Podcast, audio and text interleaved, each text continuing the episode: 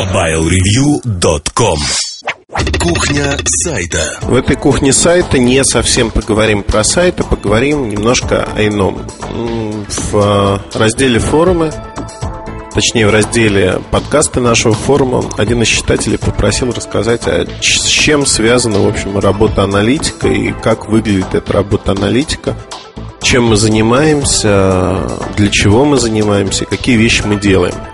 Подкаст грозит затянуться на многие-многие часы, поэтому я буду себя отдергивать, останавливать и в нужные моменты делать паузы. Не рассчитывайте услышать сразу все, э, откровений особых тоже не будет, благо их нет в этой работе, как и в любой другой. Просто постараюсь рассказать, чем мы занимаемся в рамках Mobile Research Group и для чего это нужно.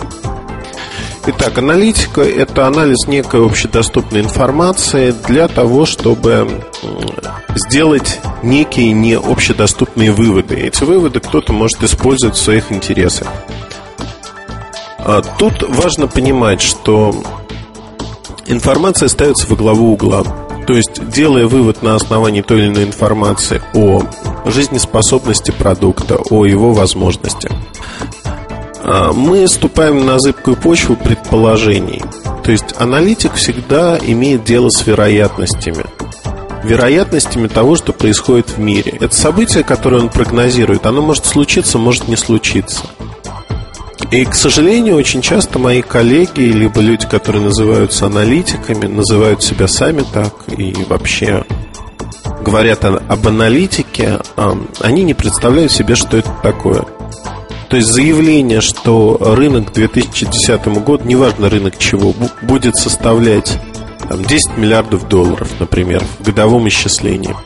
Оно может быть э, правдой, может быть неправдой. Но, как правило, такие комментарии вызывают у меня некую усмешку, зачастую, если я не знаю коллегу, либо человека, который сделал такой прогноз, а, исходя из здравого смысла – Зачастую на периоде в 5-6 лет посчитать рынок тот или иной невозможно.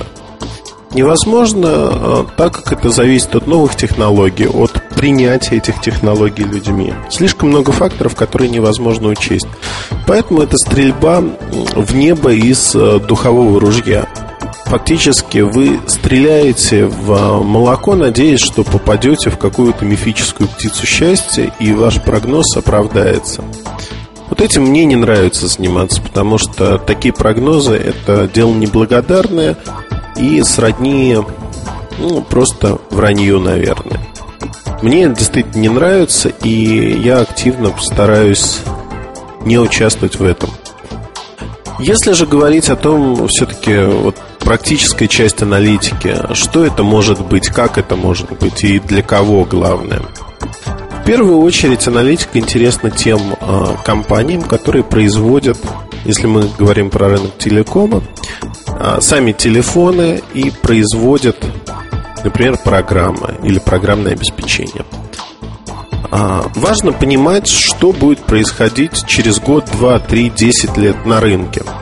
Не просто понимать, но знать с некоторыми цифрами, отталкиваясь от которых можно строить свои прогнозы. Понятно, что сами производители влияют на рынок. Но тут нет э, ни кажущегося, ни мнимого противоречия, потому что зная, что та или иная технология воспринимается людьми положительно, и они готовы адаптировать ее под свои нужды, они готовы использовать ее. Производитель может резко популяризовать эту технологию, фактически тот уровень прогнозируемый уровень э, применения технологии сделать реальностью своими шагами и превысить его. А, на мой взгляд, прогноз считается успешным, если он отличается с той или иной долей э, поправки, там в районе 10%, от э, случившегося. 10% это небольшой разброс. Как правило, разброс составляет э, в пределах 30%. Когда он выше, это тоже мое личное мнение, многие с ним не согласятся, когда он выше, э, возникает, в общем, вопрос, а зачем такая аналитика вообще нужна? Я не говорю о том, что мы не предлагаем множество сценариев. Работа аналитика – это работа вероятностей. Еще раз подчеркну этот факт. Когда мы работаем над э, той или иной темой, над развитием рынка, мы всегда принимаем во внимание множество сценариев. Из них мы выкидываем самые маловероятные, самые невероятные сценарии, оставляем те, которые кажутся нам наиболее возможными, вероятными. И уже с ними работаем. То есть наш заказчик, клиент, который работает с компанией, он получает на руки документ, в котором рассматриваются самые вероятные сценарии, даются прогнозы развития ситуации. Если мы говорим про объемы рынка, то а, прогнозируется ситуация, что будет происходить а, в ближайшие несколько лет, учитывая, что компания А предпримет такие-то шаги, компания Б предпримет такие-то шаги. Насколько велика вероятность, что дистрибьюторы выдержат эту гонку? И смогут обеспечить розничные продажи, а не только оптовые. То есть все эти факты, они увязываются воедино и выстраивается вероятностная картина. Аналитик – это не консультант, и он не может стать консультантом, хотя в сознании многих эти понятия зачастую перепутаны. Аналитик не влияет на бизнес непосредственно. Он не может прийти в компанию и сказать, ребята, вот я проанализировал, вы молодцы, и теперь мы продаем с завтрашнего дня вот этот продукт. Давайте действовать. Это не управляющий партнер, это не управляющий консультант, это не консультант в принципе. Это человек, который получает на входе некую информацию и задачу, дальше, используя доступный инструментарий, методики, пытается эту информацию преобразовать в некий прогноз прогноз того, что происходит. Зачастую э, мы думаем, это тоже некий стереотип о профессии, думаем, что аналитики имеют дело только с будущим. Отдаленным будущим, либо ближайшим будущим, но речь всегда идет о будущем. Это не так. Аналитика, она многогранная, и зачастую головоломки, которые разгадывают аналитики, они связаны и с прошлым. А, безусловно, в терминах рынка телекоммуникаций или рынка в принципе. А головоломки и задачи из прошлого, они не так интересны. А в бизнес-окружении все-таки мы мыслим терминами будущего, будущих продаж, будущих рынков, но не прошлого. Хотя, на мой взгляд, это неверно, и если отталкиваться от той же военной аналитики, примеры прошлого крайне показательны. Вообще военное дело и бизнес э, зачастую сравнивают, проводят прямые параллели, но в бизнесе крайне мало выражено отношение к истории. То есть а, исторически перенимаются некоторые вещи, которые были успешными на рынке.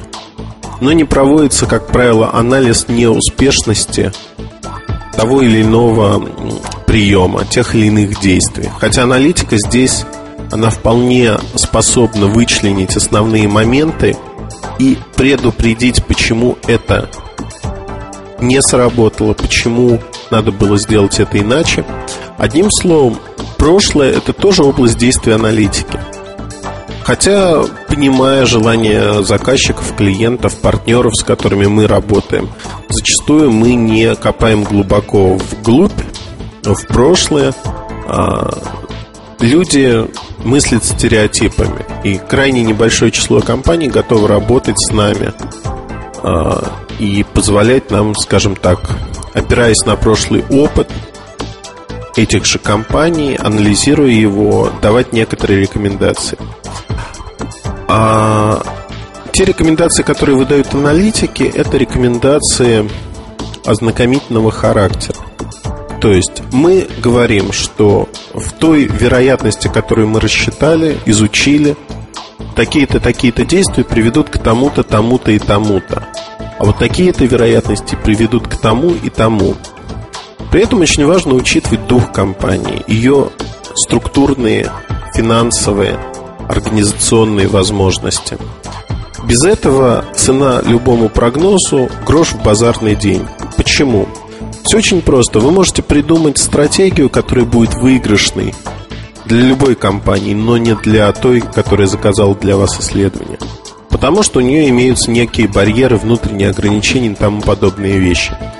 фактически мы приходим к моменту, когда мы можем говорить о том, что работа аналитика, подспудная работа, она еще заключается в изучении людей, с которыми вы работаете, людей, которые, возможно, будут не просто читать, но и воплощать некие стратегии, изложенные вами.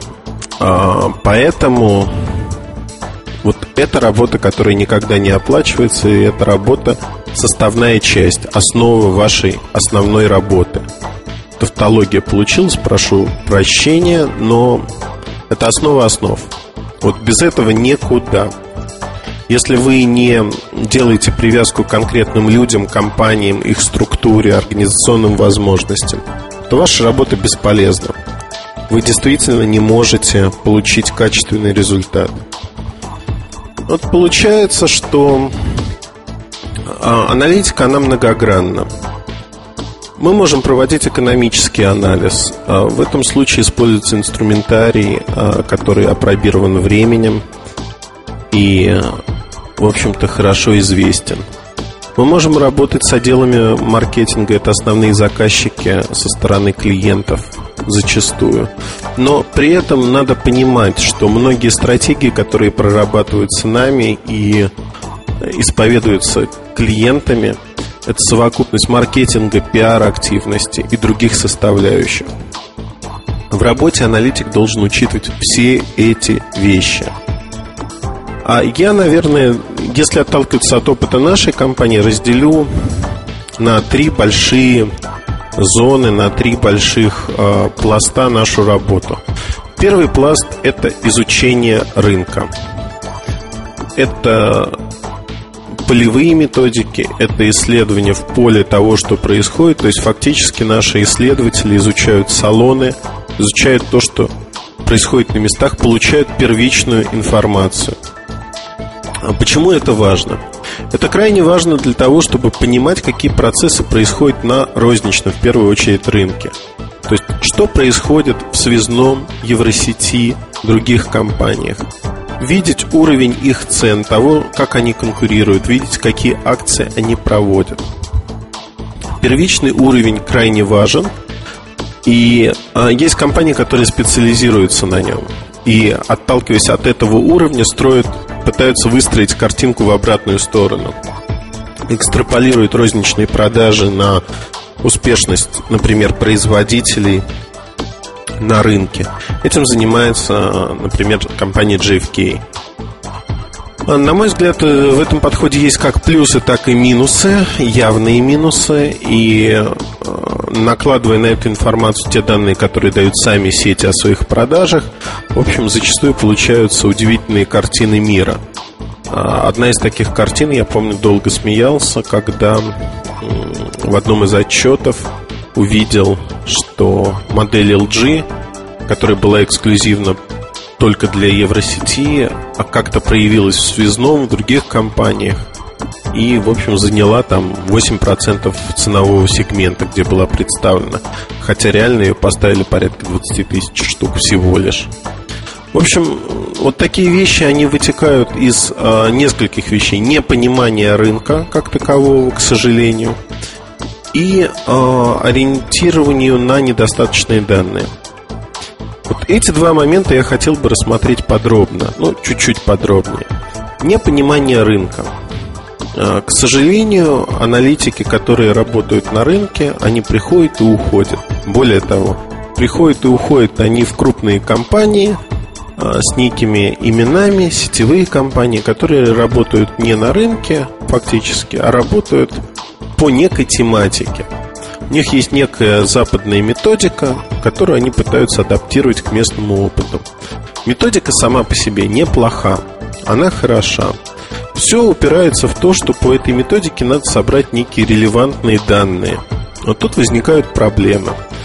А проблемы возникают потому, что сами сети врут, меняют данные, потому что считают, что эти данные могут утечь куда-то еще. А, эти данные не перепроверяются. Ну, масса-масса всего. А, фактически мы упираемся в то, что проблема кадров. Проблема кадров, она выходит на первый план, и действительно адекватных людей, работающих в этой области, как ни странно, крайне немного. Я сейчас не хочу никого обидеть в очередной раз, наверное, вот такая оговорка, но я считаю, что сегодня тех, кто занимается аналитикой в области телекома в России, не так много. Из тех, кто занимается этим серьезно и на постоянной основе. Очень много случайных людей. А без релевантных данных построить какой-либо прогноз практически невозможно. Ну, вот это данность этого бизнеса. Данные решают все. Эти данные можно добывать как угодно, какими угодно способами. Честно признаюсь, что в своей работе бывало разное. А, мы и просим данные у сетей, и покупаем данные, что, наверное, нелегально у тех или иных сотрудников компаний. То есть фактически, выкупая данные, мы проверяем те данные, которые дают нам, получаем реальные данные – а никогда мы эти данные не передавали в явном виде, а не в виде отчета, не в виде обобщенных данных кому-либо еще. Несмотря там на наличие данных о продажах, вплоть до конкретных точек, sell-in, там разной другой информации. То есть ее можно продавать в принципе. Но мы настолько надолго пришли на этот рынок, что для нас важнее сохранить свое лицо, а не перепродавать информацию перепродажа вот такой информации – это бред. Потому что можно продать один раз, второй раз, третий раз. Дальше компании начнут закрывать те каналы утечки информации, которые у них возможны, и осложнять работу. А ведь самоцель э, сделать работу качественно, сделать работу в приемлемые сроки и спрогнозировать рынок и то, что будет происходить на нем.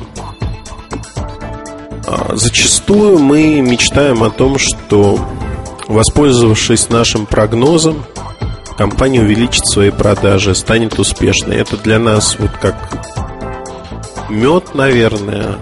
И если компании удается, это действительно мы считаем, что часть заслуги в этом есть наша. Аналитика сработала так, как надо, и люди смогли ее применить. Но есть и другой момент. Например, а, компания пытается выйти на российский рынок.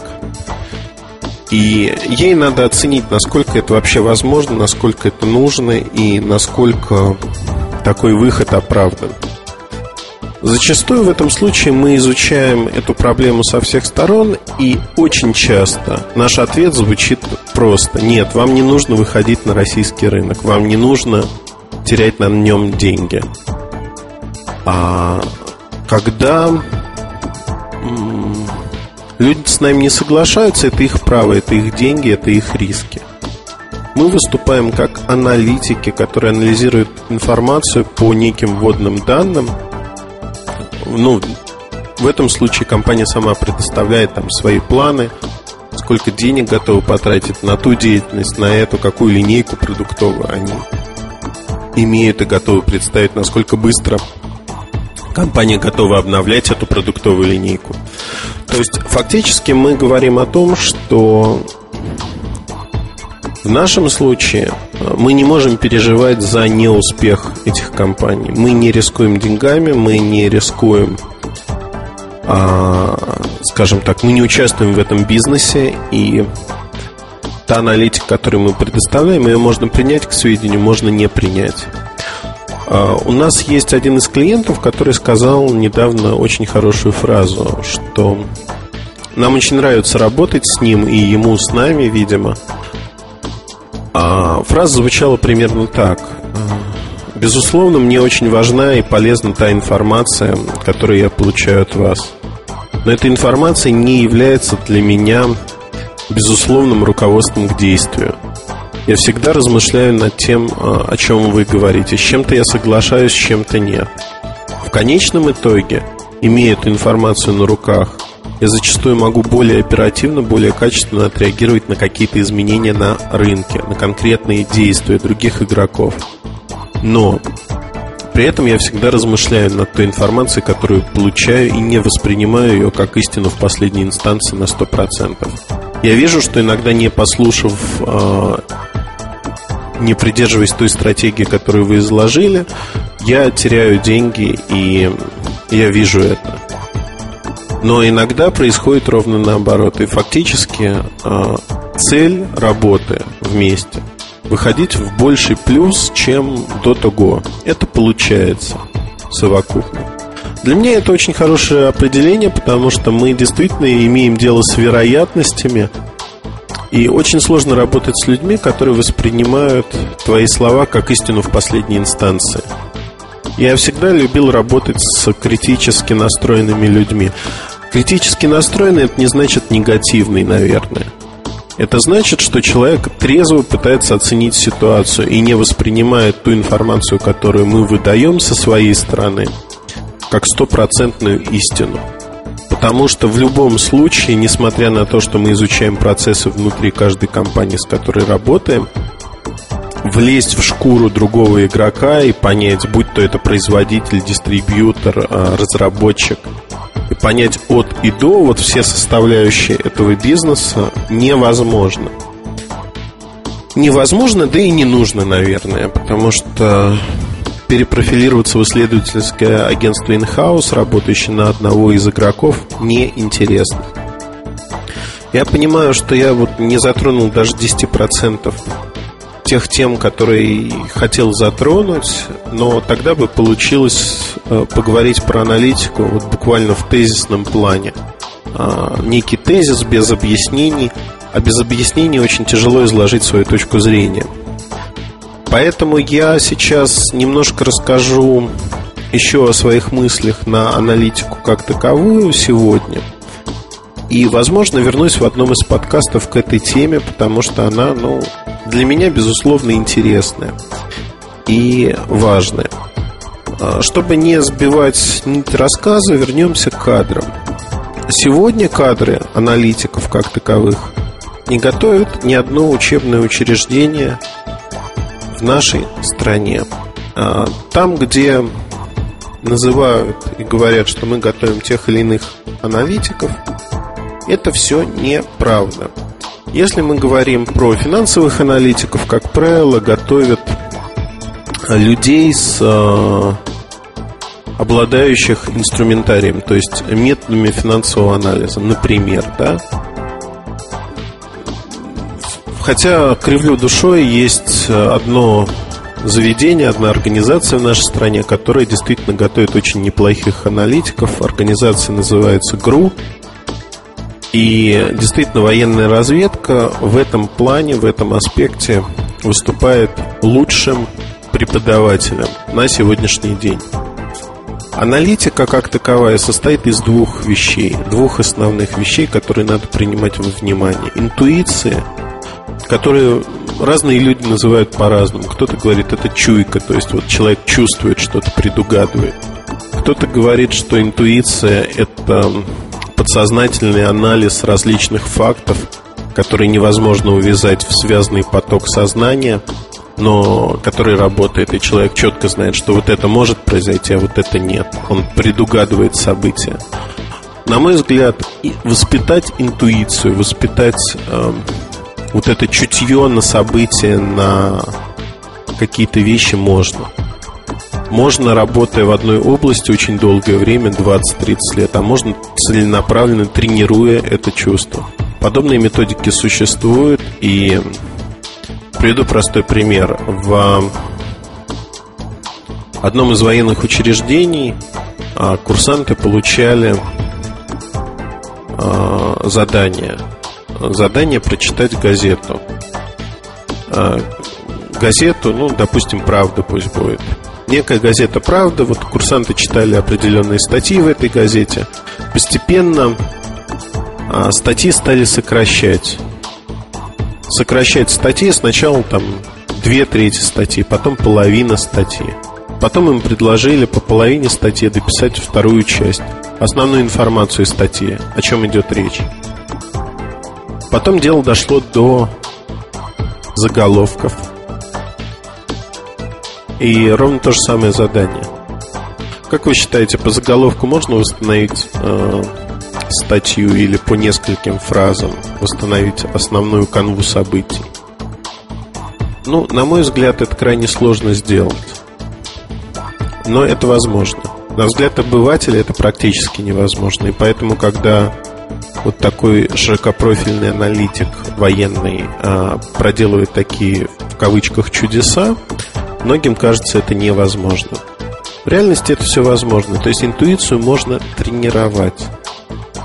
И интуиция действительно крайне важна во многих аспектах. Второй момент, а, который, без которого аналитику не прожить, это, собственно, работа с информацией. Работа с информацией подразделяется на несколько моментов. Это непосредственно сбор информации, проверка источников, достоверности информации, косвенная перепроверка этой информации. И дальше уже сам анализ. Анализ может быть как техническим, так и просто экспертной оценкой. Экспертная оценка это когда человек с позиции своего опыта, не привлекая инструментарий, оценивает значимость того или иного события, факта и оценивает, а как повлияет он на рынок и повлияет ли вообще. Вот эти моменты, они крайне важны. Про разбор информации, наверное, написано очень много книг, бизнес-книг и не только. Но то, с чем мы сталкиваемся на практике, говорит о том, что люди не умеют собирать информацию. Информация буквально разбросана везде, она лежит под ногами, она, она вот распылена в воздухе, достаточно собирать ее. Отделять зерна от плевел – это отдельная работа, но никто не умеет и не хочет так работать. Тут возникает проблема, что действительно нет школы, где бы готовили в нашей стране, да и за рубежом, во многих странах ее нету, где бы готовили аналитиков, людей, способных э, качественно в сжатые сроки анализировать ту или иную информацию. То есть фактически люди, с которыми я сталкивался и которые назывались аналитиками, зачастую, ну, девочка в агентстве недвижимости с громким именем старший аналитик, а, которая просто собирала вырезки из ведомостей коммерсанта и э, не анализируя никак эту информацию, она просто могла выдать некое число. В этом году было построено столько-то квадратных метров жилья. Об этом писала газета